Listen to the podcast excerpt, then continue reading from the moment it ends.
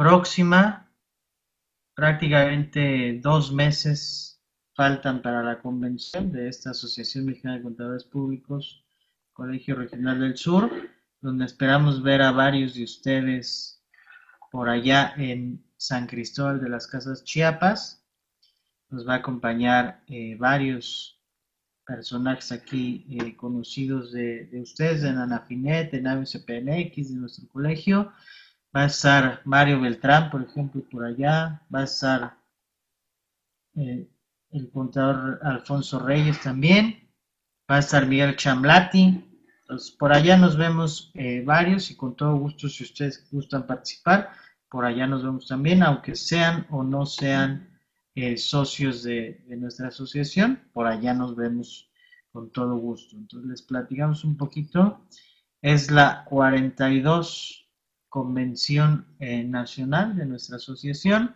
Se va a celebrar del 22 al 25 de septiembre en San Cristóbal de las Casas, Chiapas, en el Hotel Villa Mercedes. Ese es el hotel sede. Tenemos, como siempre, conferencias, mesas de debate, eventos sociales, eventos técnicos. Hay paseo, por supuesto, aprovechando al Cañón de Sumidero, City Tour por San Cristóbal de las Casas, regalos, rifas, eh, material de trabajo, todo lo que ustedes ya saben de, la convención, por allá lo van a tener y muchas cosas más también.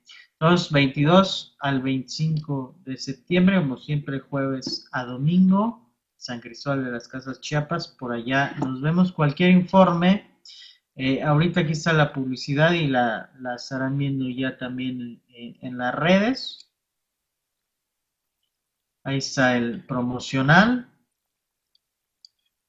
Informes, bueno, en, las oficinas de nuestra asociación. Si tienen dudas, pues al teléfono del, colegio, por correo, convención arroba mx, un Twitter, o nos envían por aquí un mensaje, o nos contactan eh, en Facebook, o como ustedes gusten, los ayudamos, los apoyamos por supuesto. Ahí está nuestro promocional.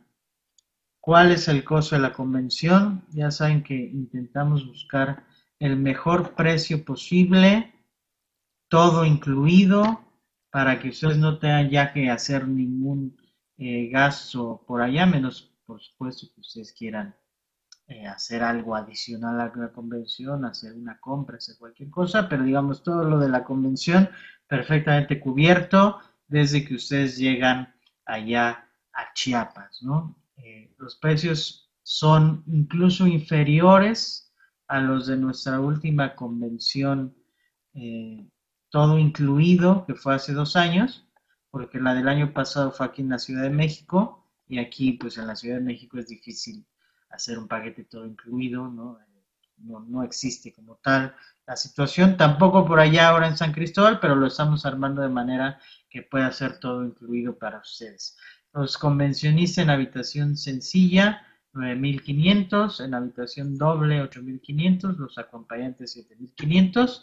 La gente que está ahí en Chiapas y los estudiantes, eh, tenemos precios especiales también para ellos. Obviamente, pues si estás allá en Chiapas no requieres habitación, no requieres más que entrar a los eventos técnicos o ir al paseo o ir a la cena de despedida, pues ahí están los precios, eh, digamos, individuales o especiales tanto para estudiantes como para participantes que estén allá en San Cristóbal o a lo mejor en Tuxtla o en algún otro lugar que esté cerca por ahí de San Cristóbal. El hotel, como ya les mencioné, es el, Villa Mercedes. Ahorita vemos entonces, si ustedes pagan esa cuota, ¿qué es lo que está incluido? Tres noches y cuatro días es el hospedaje en el Hotel Sede, en el Hotel Villa Mercedes un hotel por ahí, estuvo la licenciada Castañeda hace algunas semanas en las visitas de, inspección y viendo que todo estuviera correcto. Sé que el hotel está muy bonito, las habitaciones eh, excelentes, todo muy bien por allá. Entonces, tres noches, cuatro días, incluido ya todo eso eh, en el precio. Eh, los traslados del aeropuerto, hotel aeropuerto, el hotel eh, este traslado es como de unos 40 minutos, una cosa así, del aeropuerto de Tuxtla Gutiérrez a San Cristóbal de las Casas, está incluido, ustedes llegan allá y nosotros nos encargamos de darles el traslado del aeropuerto de Tuxtla al hotel sede y de regreso a la hora que ustedes tengan que irse eh, el domingo al finalizar la convención. Todos los alimentos y bebidas por los días de la convención, el acceso, por supuesto, a los eventos técnicos, los eventos sociales como la bienvenida, como la cena de despedida, el paseo también al Cañón del Sumidero, el City Tour San Cristóbal de las Casas, también las actividades para las eh, y los acompañantes, todo lo que son los regalos, todos los concursos o eventos en los que participan durante la convención y la constancia de 30 méritos para la norma de educación profesional. Una de las mejores maneras para eh, reunir los méritos necesarios para su norma de educación profesional, su certificación, su refrendo de certificación, pues es asistir a la convención, ¿no? Eh, como saben, las pláticas, los que sean socios ABCPMX de nuestro colegio, eh, de algunos otros colegios que acepten las charlas que damos acá, son 20 méritos que pueden reunir asistiendo a estas charlas.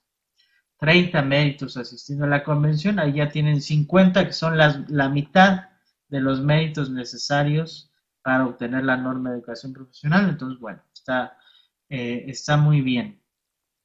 Ya les estaremos mandando también el programa completo de las actividades y las charlas que vamos a tener por ahí en la convención. Pero bueno, ese es el esquema general, es así. Estamos jueves a domingo, jueves con la bienvenida, Viernes tenemos las conferencias, sábado tenemos el paseo, la cena de despedida y el domingo pues ya eh, la mayoría regresa a su casa. Por ahí tenemos planeado adicionalmente para quien guste algunos paseos post convención, que bueno, ya es un poquito aparte de, pero normalmente la gente que lo toma para hacer vacación también, la convención, luego lleva a la familia, hace vacación después, tenemos también por ahí algunas actividades planeadas para quien guste hacerlo eh, post convención.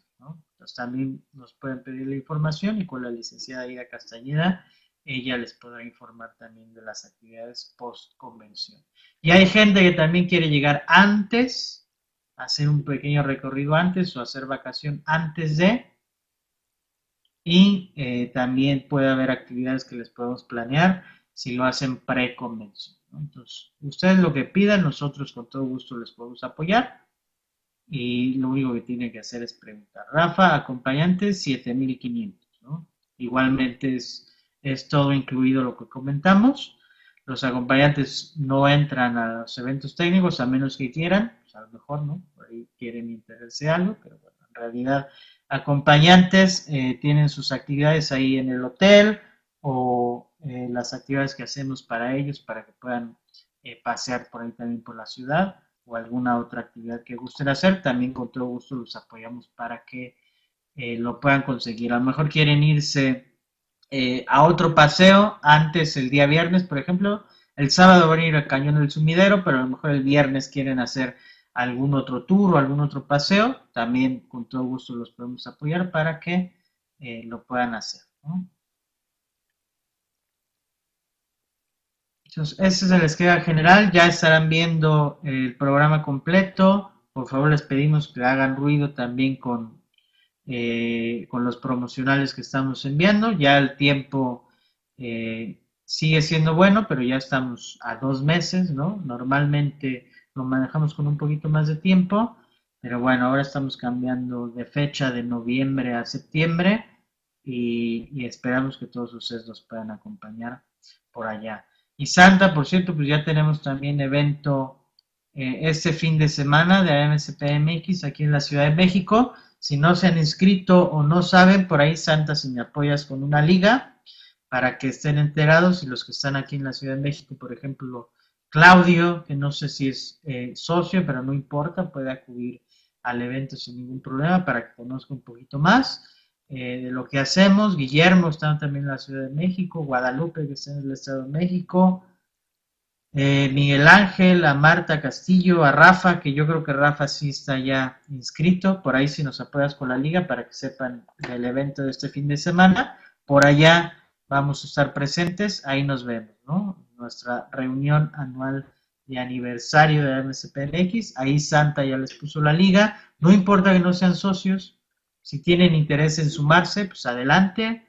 Eh, o quieren saber de qué se trata la asociación, qué beneficios hay, platicamos de todo ello allá, ¿no? Y ya empezando con proyectos de trabajo para los próximos años. Julio Chapas, buenos días, por allá esperemos nos acompañes en la convención allá en San Cristóbal de las Casas. Por allá con todo gusto nos veríamos. Entonces, esto es eh, lo que les quería platicar de la convención. También por ahí eh, ya saben que ponemos los espacios en... Nosotros lo hacemos de manera gratuita. Si ustedes quieren promocionar, y esto pues no tanto enfocado a contadores públicos, los profesionistas, pero si tienen por ahí una revista que quieren eh, promocionar, algún software, alguna cosa, eh, algún producto de beneficio para la profesión que quieran ustedes promocionar ahí o exhibir, eh, con todo gusto están abiertos los espacios. Nosotros no cobramos absolutamente nada por poner, digamos, su stand o su, su mesa ahí para exhibir. lo único que pedimos es un regalo para rifarlo en la cena de clausura. Entonces, por ahí sí tienen ustedes alguna empresa de algún software, alguna cosa, con todo gusto es, lo platicamos y tienen su espacio ahí sin ningún costo eh, en nuestra convención. Ya estaremos invitando, obviamente, a las empresas que siempre van y esperando que también vayan nuevas empresas que nos ofrezcan cosas interesantes. Ahora, entonces, están perfectamente invitados eh, a la convención, ahí tienen la información y estaremos enviando eh, los proporcionales y más cosas. Cualquier cosa que tengan duda de los pagos o quieren hacer a lo mejor un pago a meses o quieren ver si se puede pagar de una u otra manera, con todo gusto también los apoyamos eh, para ver qué es lo que podemos hacer. Eso posiblemente o seguramente tiene un costo adicional por las condiciones que se manejan el meses sin intereses y estas cosas, pero si es lo necesario para que ustedes asistan, con todo gusto los apoyamos también para ver el tema de los pagos. Ahora, siguiente tema, les quiero platicar un poquito de situaciones que han ocurrido últimamente en el trámite de alta de personas morales eh, en el SAT, es decir, inscripción al RFC para personas morales. Eh, algunos tips, observaciones o recomendaciones. También para ustedes ya seguramente saben muchas de las cosas que vamos a comentar a continuación, pero para la gente que ve luego ese programa eh, o ve las repeticiones o ve los videos, eh, hay cosas que les pueden servir y evitarse por ahí malos tragos, días amargos con estos trámites eh, en el SAT. ¿no? Vamos a ver entonces algunas algunas cosas de ello. No sé si ustedes hayan dado de alta una persona moral en fechas recientes y hayan tenido algún problema, los que vamos a comentar alguna eh, a continuación o algún comentario adicional. Recuerden que a través de los síndicos, nosotros las asociaciones, pues le planteamos directamente a la autoridad todos estos temas, eh, tanto en reuniones locales como en reuniones a nivel nacional, de toda la problemática que surgen las diferentes administraciones locales, ahora que son desconcentradas. Eh, entonces, esto ha pasado, por lo menos nosotros aquí en la Ciudad de México. Eh, recuerden que muchas de esas cosas son diferentes, depende a dónde vayas. Aquí en la Ciudad de México es diferente el trámite si vas a norte o a sur o a, aquí a la del centro. Eh, hay algunos que te batean por decirlo de alguna manera, por alguna cosa, otros eso no les interesa, otros te sacan una tesis de no sé qué y resulta que no puedes hacer un trámite y vas al otro día a la otra administración, lo haces sin problema, ya saben ustedes cómo funcionan esas cosas. Entonces, bueno, si tienen alguna problemática adicional, por favor, coméntenlo aquí directamente en el chat y nosotros lo tomamos en cuenta para las reuniones con, eh, con la autoridad o pasárselo a los síndicos de la localidad que corresponda. Eh, normalmente como hacemos el trámite o algunas de las, primero las cosas que vamos a platicar acá. Algunos no sé si lo hayan notado en sus eh, ciudades o aquí en la Ciudad de México o donde sea que estén, eh, que algunos fedatarios públicos ya no quieren hacer el alta de la persona eh, moral, digamos ellos mismos, ¿no? Ellos tienen conexión, algunos, no todos, conexión con la página del SAT y automáticamente a la hora de darte eh, tu protocolo de acta constitutiva, te hacen automáticamente el alta. Pues nos hemos topado aquí en la Ciudad de México con muchos fedatarios públicos, tanto corredores como notarios, que no quieren ya hacer el trámite y ahorita comentamos eh, por qué. ¿no? Se me hace bastante, eh, bastante interesante. otra cosa, el comprobante de domicilio. Voy a hablar un poquito del comprobante de domicilio en general y, y, las cosas, cosas ilógicas que se piden al respecto. Eh, hay una tesis por ahí interesante que están aplicando en poderes otorgados, eh, la diferencia entre hacerlo con notario público o con corredor público y la importancia obviamente en general de la asesoría de un profesionista, un contador público, eh, desde la concepción de la empresa. Entonces vamos a platicar de esos cuatro puntos y por favor sus comentarios de cualquier cosa adicional o lo que hayan vivido ustedes también, en el caso de que lo hayan vivido, en sus ciudades. Rafa, la suspensión de eh, actividades de personas morales. Hay artículos, no sé si hay en ASP MX1, yo vi uno reciente, eh, te miento de, de dónde lo vi, hay todavía debate sobre, sobre ese detalle, eh, pero si tú buscas por ahí, espero que esté en ASP MX algo así, pero no recuerdo dónde lo vi. Eh, de la suspensión, cómo hacer la suspensión de actividades de persona moral. Recordemos que se podía hacer, luego no se podía hacer, luego actualmente lo que sucede, ¿no? ¿Cómo es este trámite de suspensión de actividades de personas morales? ¿Qué tan conveniente en todo caso es o no? Porque ya sabemos que la liquidación de la persona moral eso es un trabajo tremendo, ¿no? La mayoría de la gente que dice quiero eh, ya eliminar la empresa, dar de baja la empresa, eh, todo el trámite que se tiene que hacer es un proceso bastante interesante eh, que normalmente no se hace y más bien se deja la empresa ahí en pausa, sin movimientos y se sigue declarando en ceros, ¿no? Pero es interesante la parte de suspensión de actividades de persona moral, por ahí hay varios artículos que se han escrito recientemente al respecto. En otra ocasión, con todo gusto, Rafa, lo vemos. Ahorita estamos en el, espectro opuesto, que es el alta de las personas morales, ¿no? Las cosas que están sucediendo. Entonces les decía, fedatarios públicos, eh, algunos, por lo menos aquí en la Ciudad de México, no quieren hacer el trámite. ¿Ok? Eh, ¿Qué pasa con los comprobantes de domicilio?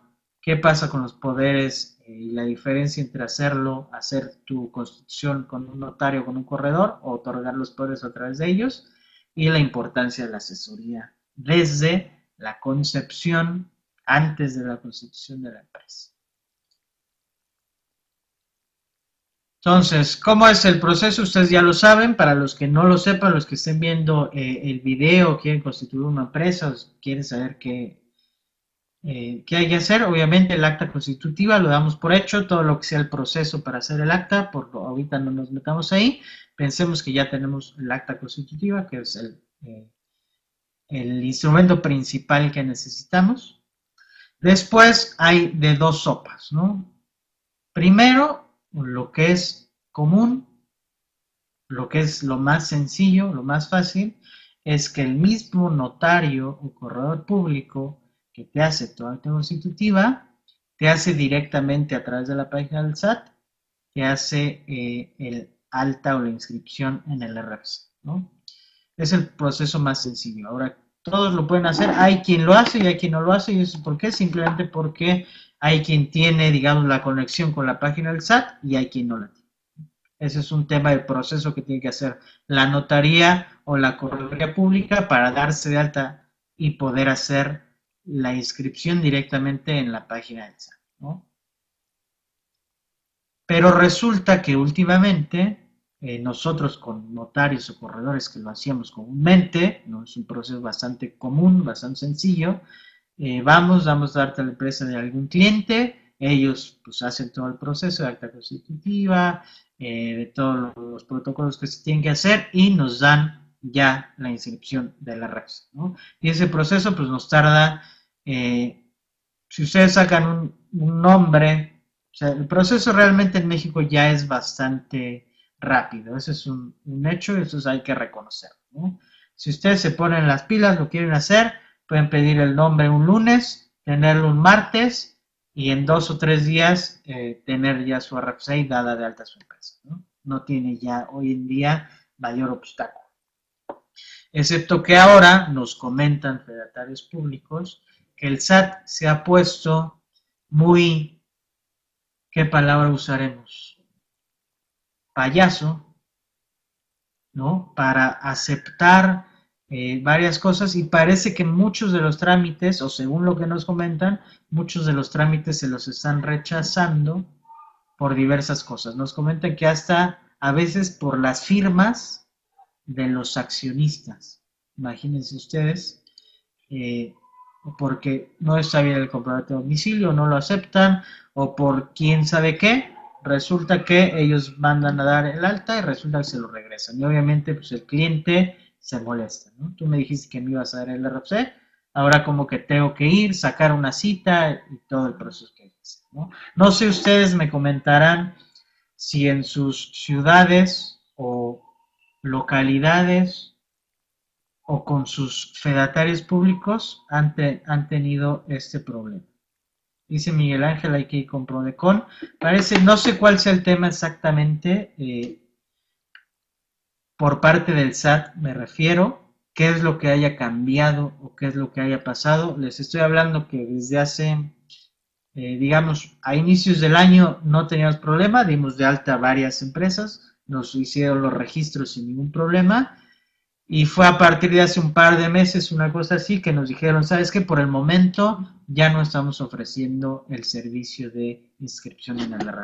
Y eso no lo estoy hablando de uno ni de dos, sino de varios públicos. Por eso es que me pareció interesante comentarlo por acá, porque entonces que si es un problema, pues un poquito mayor, que el SAT, por alguna razón que desconozco, eh, se está poniendo un poquito terco con esos trámites, ¿no? Y que no están aceptando eh, las altas o no están queriendo inscribir al RFC si viene directamente del notario, ¿no? Y le ponen muchas trabas y entonces se tiene que hacer el proceso B, que el proceso B es que ya tengo mi acta constitutiva, entonces tengo una, que sacar cita, dos, pues reunir los documentos, Tres, esperar tener suerte eh, en el SAT y que no me digan que está mal una cosa o la otra, obtener la inscripción y luego con suerte, porque hay lugares donde lo hacen y lugares donde no, ese mismo día me dan mi firma electrónica, o ahora que se llama e-firma, me dan mi e-firma,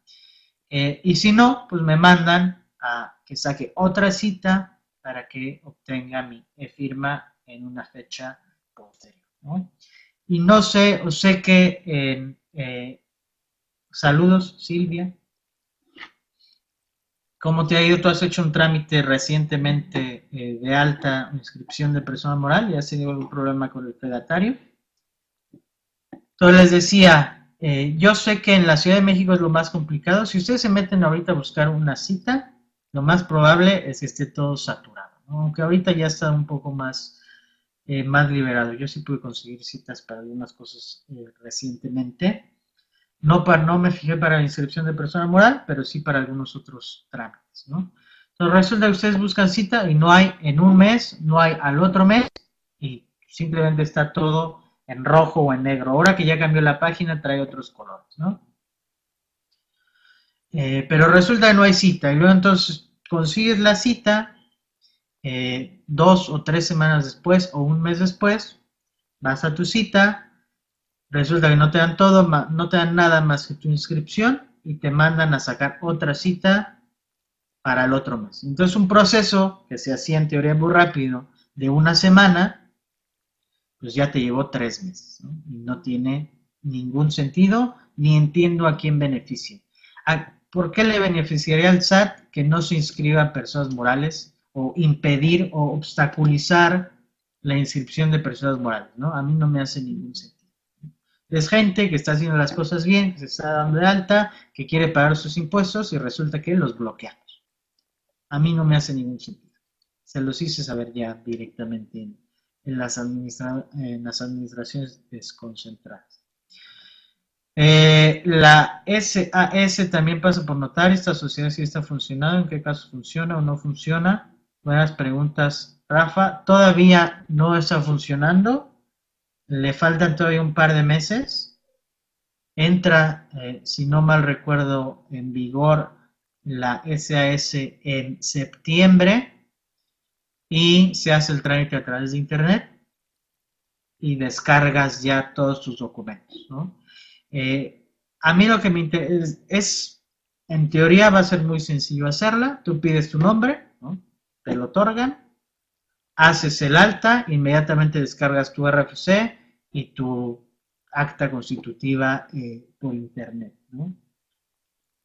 El obstáculo o el problema que se ve, eh, se prevé en ese sentido, es si yo voy al banco con unas hojitas impresas de una página de internet, por más que diga go.mx o lo que sea, de que acabo hoy mismo de crear una empresa, darla de alta, conseguir mi RFC, si en el banco o en cualquier otro trámite me la van a aceptar o me van a ver con cara de qué, qué le pasa a este cuate, ¿no? Ese es el problema que se prevé, ¿no? No es lo mismo llevar un acta perfectamente protocolizada con sus sellos en original y sus estos hologramas del colegio de notarios y todo lo que tienen las actas, a yo eh, hacer el trámite muy sencillo en internet, descargarlo, imprimirlo en las hojas que yo quiera, llevarlo al banco y a ver qué pasa, ¿no? Ese es el problema principal o uno de los problemas que se prevén con, las, con la sociedad por acción simplificada, ¿no? ¿Qué es lo que va a pasar con todos los trámites adicionales, ¿no? Eh, si se van a crear un montón de empresas fantasmas, siendo que lo único que se, necesita es la firma electrónica de una persona. Eh, hay muchas cosas positivas y negativas en la SAS, pero por lo pronto todavía le falta un par de meses para que eh, entre en vigor. Nosotros ya tenemos algunas por ahí, eh, algunas empresas de algunas personas que están esperando a que se active la, la sociedad por acción simplificada para hacerla. Entonces lo que estamos planeando es eh, grabar el proceso, ¿no? O sea, aquí en, la computadora hacer, todo el proceso para hacer un pequeño tutorial o para que ustedes vean cómo va a ser todo el trámite, qué tan fácil o difícil va a ser y qué obstáculos o problemas pueden tener, ¿no? Entonces, Rafa, lo vemos con todo gusto, todavía le faltan por ahí un par de meses, ¿no? Entonces, eh, ahí está la cosa. Fedatario, entonces, algunos eh, no lo quieren hacer ya porque el SAT está poniendo muchas trabas y entonces hay que pasar por eh, conseguir la cita y llevar los documentos y ir a perder allá el tiempo. La otra les decía, eh, el caso de los poderes la diferencia si hicieron su persona moral, la constitución ante corredor público o ante notario público. Les platico el caso que tuvimos recientemente. Eh, es una empresa con capital extranjero. Felipe dice es obligatorio que los fedatarios plasmen en el acta constitutiva el RFC de todos los socios, esto conforme con la regla, correcto. Eh, sin embargo, ese no es el problema, eh, Felipe, aún con el RFC, es decir, no se los rechazan por no tener el RFC. Se lo rechazan por un montón de situaciones. Si no es, ponle que habrá quien no ponga el RFC. Yo nunca he encontrado algún eh, que no ponga el RFC, ¿no? Eh, lo ponen, pero no es la razón por la que se los están eh, rechazando. A veces ni les dicen por qué, según obviamente lo que nos han comentado. Tampoco eh, voy a venir a decirles cosas que no sean ciertas, simplemente lo que hemos comentado con los tratadores públicos y lo que hemos visto. Eh, a veces simplemente se la rechazan, no pasa, bloqueado, o el comprobante de domicilio no me gusta porque no se ve o por alguna razón extraña, o como nos lo comentó alguno también, por las firmas de los accionistas, que no entiendo qué le pueden rechazar una firma, llevan un grafólogo y la ven, o no, entiendo qué es lo. Pero eso, repito, es lo que nos han comentado. Y hemos visto en varios casos que mejor te dicen, para ni nosotros pasar un mal rato, ni ustedes de una vez antes de les informamos que ese trámite ya no lo estamos haciendo. Entonces, seguimos.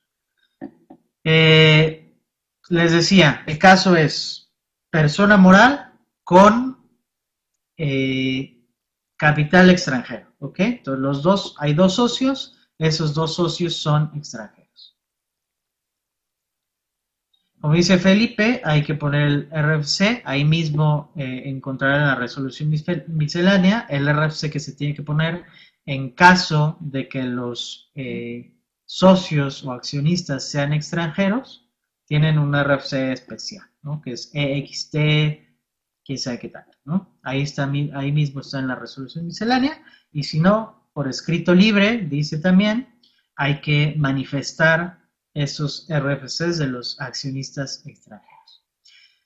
Eh, pero bueno, ese no fue el problema en este caso. Entonces teníamos los accionistas extranjeros, se hizo la, eh, el acta constitutiva ante corredor público y se otorgaron poderes eh, para actos de administración, como lo pide el SAT o como es lo lógico, para que pueda acudir un tercero, pues estas personas eh, viven en el extranjero, no van a venir a cada rato a hacer eh, los trámites en el SAT todo lo que haya que hacer. Entonces, bueno, ellos vienen a, hacer eh, el acta constitutiva, se presentan ante el fedatario público, hacen la firma del instrumento, otorgan poderes para que un tercero acuda al SAT a hacer la inscripción de la persona moral y a tramitar la firma electrónica. ¿no?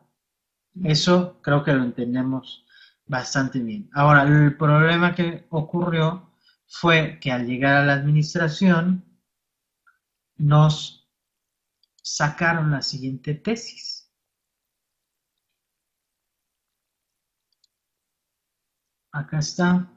Me brinqué una parte, pero aquí lo vemos, ¿no? Es lo más común, o si ustedes están ofreciendo el servicio eh, de inscripción a la REPSE, estén trabajando junto con una empresa para constituirla, eh, lo más fácil o una de las cosas que para facilitar nosotros al cliente que normalmente no se quieren ir a parar por el SAT es que nos otorguen un poder o le otorguen un poder al tercero con acta de administración para que puedan hacer la inscripción y tramitar la firma electrónica.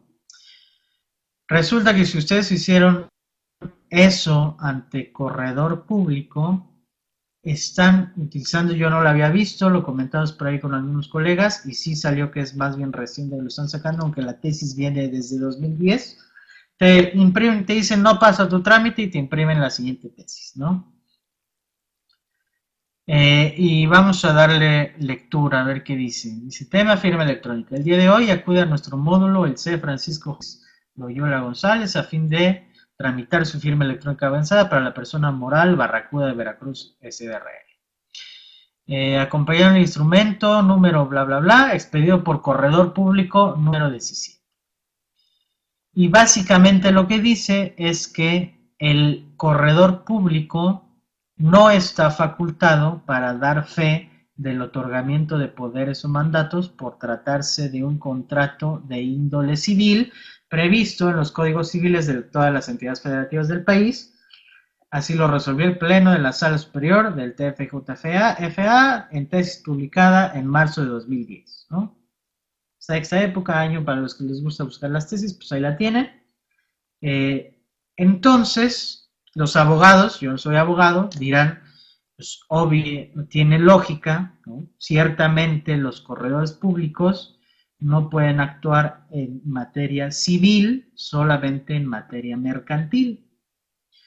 Pero eh, si ustedes ven, a, mí me, dan esa tesis, y digo, pues bueno, ok, pero veo que si, si bien dice esto, pues resuelven sí darle la firma electrónica a esta persona, aunque supuestamente, o según lo que argumentan, eh, los correos públicos no tienen facultades en materia civil.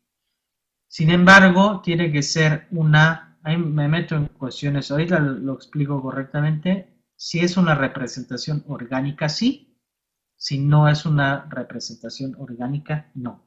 Entonces, ¿cuál es el tip aquí o la recomendación? Si ustedes van a hacer eh, su alta de persona moral o su, perdón, su constitución de persona moral a través de un corredor público, tienen que tener cuidado de que el poder se los otorguen siempre y cuando ustedes sean miembros de alguna, eh, sean parte de la estructura de la empresa. Ejemplo, sean eh, director de X o que tengan representación dentro de la organización de la empresa. Pues les comento cómo se pudo resolver afortunadamente eh, esta situación. Resulta, en este caso, a mí se me otorgaron los poderes, digamos, aparte, ¿no? Yo no soy, formo parte de la empresa, simplemente se me otorga un poder para que yo haga eh, la inscripción de la persona moral y la obtención de la firma electrónica. Me argumentan que como es un poder de corredor público, no tiene efectos en materia civil, los poderes se otorgan a través o en base o con base en los códigos civiles, y entonces yo ese poder no vale para ellos, supuestamente, ¿no? Afortunadamente, y recuerden que los socios están en el extranjero, entonces ellos que sí lo pueden hacer, viven en otro país y no pueden agarrar un avión y estar aquí en cinco minutos para ir a la oficina del SAT y terminar la inscripción, ¿no? Afortunadamente, una de las personas que se nombró también con poderes y que tenía eh, el cargo de director de operaciones o una cosa similar dentro del organismo de la empresa y tenía actos de administración, afortunadamente esa persona sí pudo acudir y terminar el, el trámite de inscripción. ¿Qué hubiera pasado si solamente hubieran existido los dos socios extranjeros y se hubiera otorgado el poder aparte eh, a mí o a cualquier otro tercero, no hubiera podido inscribirse a menos que forzosamente vinieran los socios del extranjero a hacer, a terminar el acto. Entonces, recomendación, si tienen un caso similar, que se le otorgue un poder a alguien que pueda asistir eh, a las oficinas del SAT y que sea nombrado dentro del organismo de la empresa. Que eso le llaman legalmente y lo verán aquí en esa misma tesis, una representación orgánica. Cualquier poder adicional que se otorgue por medio del corredor público en el SAT, por lo menos en ese caso, no lo van a aceptar. Les comento que luego fuimos otro día eh, a otra administración y ahí ellos, ni idea de esta tesis, no tenían ningún problema en aceptar ese mismo poder. Pero se los comento y les doy la recomendación y la observación para si tienen un caso similar y lo van a hacer a través de correo público, tengan cuidado con ese detalle que les puede traer problemas. Si lo hacen a través de notario público, no tienen problema. Entonces, eh, el caso es la diferencia entre hacerlo con notario público y hacerlo con correo público.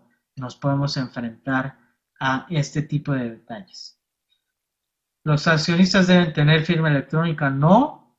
El representante legal, la persona que va a hacer la inscripción o va a tramitar la, perdón, la firma electrónica, este sí necesita tener firma electrónica vigente. Ahí sí, ¿no? Los accionistas, en caso, por ejemplo, que sean extranjeros, no necesariamente están eh, obligados a inscribirse en el RC y se manifiesta un RFC eh, especial para accionistas extranjeros que lo pueden encontrar en la resolución miscelánea que empieza EXT, ¿no? como de extranjero. No el clásico XEXX, este es otro, es EXT, lo pueden encontrar eh, por ahí en la resolución miscelánea.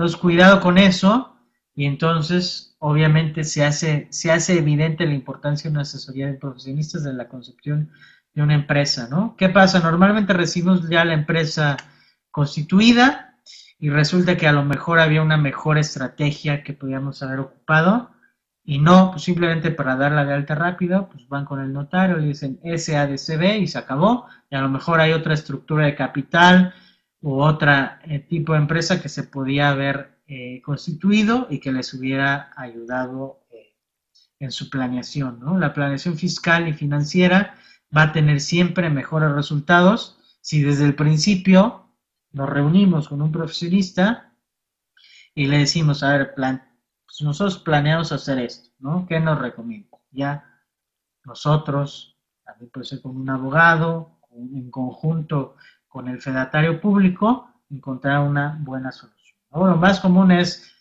tú haz sociedad anónima de capital variable y se acabó, ¿no? Y no necesariamente es la mejor opción, ¿no?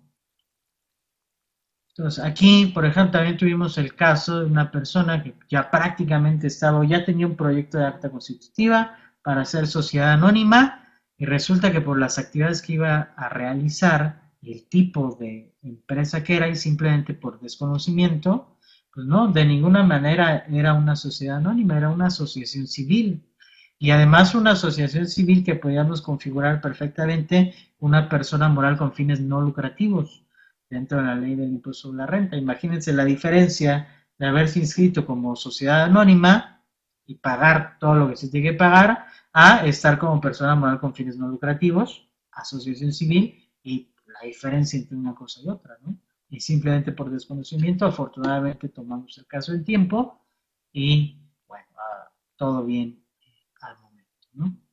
Entonces, no sé si ustedes algún comentario eh, al respecto, algún eh, problema que hayan tenido similar. De repente también les llama la atención para ir al SAT lo de los socios extranjeros, en este caso que no tiene un problema, pero a veces si quien te está atendiendo no lo ha visto, eh, no sabe si eso se puede hacer o no se puede hacer, te para el trámite en lo que pide asistencia, le ayuda, no sé si hayan tenido caso por ahí o alguna cuestión similar o les hayan presentado esta tesis en los casos de poderes que vienen de corredores públicos o alguna otra cosa que nos, eh, nos quisieran comentar para nosotros llevarlo, como les comenté al principio, a nuestras reuniones de síndicos y platicarlo con la eh, autoridad, ¿no? Esto, si bien yo entiendo que tiene un sentido legal, la parte del, del poder del corredor público, es un poquito este, ilógico que en el mismo instrumento, porque no es otro, es la misma acta constitutiva, a una persona sí le den la oportunidad de terminar el trámite y otra persona señalada en la misma acta, en el mismo instrumento, con el mismo corredor, la misma fecha y todo, no se le permita por, digamos, hay un tecnicismo legal. Que repito, entiendo que pueda tener, que esté perfectamente respaldado en ley, ¿no? Es obvio, pero pues, es, a mí se me hace un poquito ilógico, ¿no? Es decir, ¿cuál, cuál puede ser el problema? Pepe nos comenta su caso, gracias Pepe. Eh, cuando fuimos a dar de alta una persona moral en la administración del centro del DF, entrevistaron al representante legal como ocho personas y antes de aceptar la inscripción fueron a verificar el domicilio. Interesante. Este Pepe, por cierto, ya me había brincado el comprobante de domicilio, ahorita lo, revisamos también. Eh, sí, eh, no he tenido yo un caso así, pero lo que sí tuve en la última que dimos de alta fue ese como interrogatorio, pues casi, casi policíaco, ¿no? Y que le enlistaban una serie de situaciones. Eh, ya sabe que si usted hace eso se va a ir a la cárcel, ya sabe que usted si no hace esto otro también se va a ir a la cárcel ya sabe usted que es un delito muy grave no presentar no sé qué, sino una especie de interrogatorio, eh, le llaman a ellos entrevista, ¿no? Eso está dentro del proceso de alta de la persona moral, una entrevista con el representante legal, donde en teoría pues es preguntarle a qué se va a dedicar la empresa, si va a tener empleados, qué tipo de actividades va a realizar, etcétera, etcétera. Eh, y cambia como ese ambiente raro, oscuro, turbio de eh, intentar espantar al representante legal, yo no lo entiendo, la verdad. Eh, es buena la pregunta, Rafa, si esas entrevistas son legales. Yo no te lo podría contestar. Habría que verlo si podría por ahí violentar algún derecho, ¿no? Podríamos preguntárselo a algún abogado. Si hay un abogado presente por aquí, con todo gusto su opinión es valiosa. Este, está en el proceso, por lo menos si a la página del SAT, dice entrevista con el representante legal y eh, en teoría es preguntarte sobre la empresa, ¿no? Simplemente a qué se va a dedicar, si tienes empleados, bla, bla, bla. Pero yo en las últimas, también no, no estoy seguro si sea cuestión más reciente o siempre haya sido así, pero este, si es un interrogatorio de repente medio, medio oscuro, ¿no? raro. Eh, derivado, como dice Miguel, de, eh, de lo del lavado de dinero, ¿no? Claro. Por eso les hacen dichas preguntas, pero Miguel, eh, el tema ahí es el, la forma, ¿no? ¿no? No las preguntas. Que te pregunten a qué se va a dedicar la empresa, pues es perfectamente entendible y obvio, ¿no? Otra cosa es que ya tenga pinta de amenaza de que si haces esto o lo otro te vas a ir a la cárcel, ¿no? Mencionarle a una persona que está dándose de alta para pagar sus impuestos y etcétera, etcétera, plantearle una serie de situaciones que lo van a terminar llevando a la cárcel no se me hace valioso ni, necesario ni nada por el estilo. Se entiende, por supuesto, lo que comenta Miguel Ángel, que deriva de una serie de, de reglamentaciones en materia de lavado de dinero pero todo tiene que ver con las formas. y por lo que comentaba Pepe de lo del domicilio, a mí es otra de las cosas que se me hacen increíbles. La cantidad de trámites en México que se paran por comprobantes de domicilio es escandaloso. No, puedes sacar, no, no puedes hacer tú ningún trámite ni legal, eh, ni con una autoridad, ni comercial, ni de ningún tipo si no llevas un comprobante de domicilio. Y ese comprobante de domicilio, todo el mundo lo pide de una cierta manera específica rara, ¿no? Eh, en el caso del SAT, en el catálogo de trámites y servicios, los comprobantes de domicilio que tienen que llevar ustedes son estos. No sé si esté muy pequeña la imagen, pero a continuación los leemos. Una de cuenta a nombre del contribuyente que proporcionen las instituciones del sistema financiero. El mismo no deberá tener una antigüedad mayor a cuatro meses. Me parece un plazo ahí eh, entendible, razonable. Muchos piden ya un mes o, sea, el último o cuando mucho dos meses, ¿no? SAT, cuatro meses. Para personas morales no será aplicable para el trámite de inscripción en el RFC. Entonces, inscripción, que es de lo que estamos hablando, no se puede llevar el estado de cuenta bancario. ¿Por qué? Desconozco completamente y si me hace ilógico. Este documento, tratándose de personas morales, puede estar a nombre de uno de los socios o accionistas. Y no será necesario que se exhiban pagados, eso me parece bien, porque también en muchos trámites comerciales, si lo llevas con la leyenda de páguese de inmediato, ¿no? Por ejemplo, los teléfonos que si no los has pagado dicen páguese de inmediato, no los aceptan el SAT dice que no es necesario que estén pagados. Eh, el último recibe el impuesto predial, el mismo no deberá tener antigüedad mayor de cuatro meses y tratándose el recibo anual deberá corresponder al ejercicio en curso. Este documento puede estar a nombre del contribuyente o de un tercero y tratándose de personas morales podrá estar a nombre de uno de los socios o accionistas. No será necesario tampoco que se exhiban pagados. El último recibo de luz, gas, teléfono, internet, agua, igual cuatro meses. Y puede estar a nombre de un tercero. Y si es persona moral, puede estar a nombre de uno de los socios o accionistas.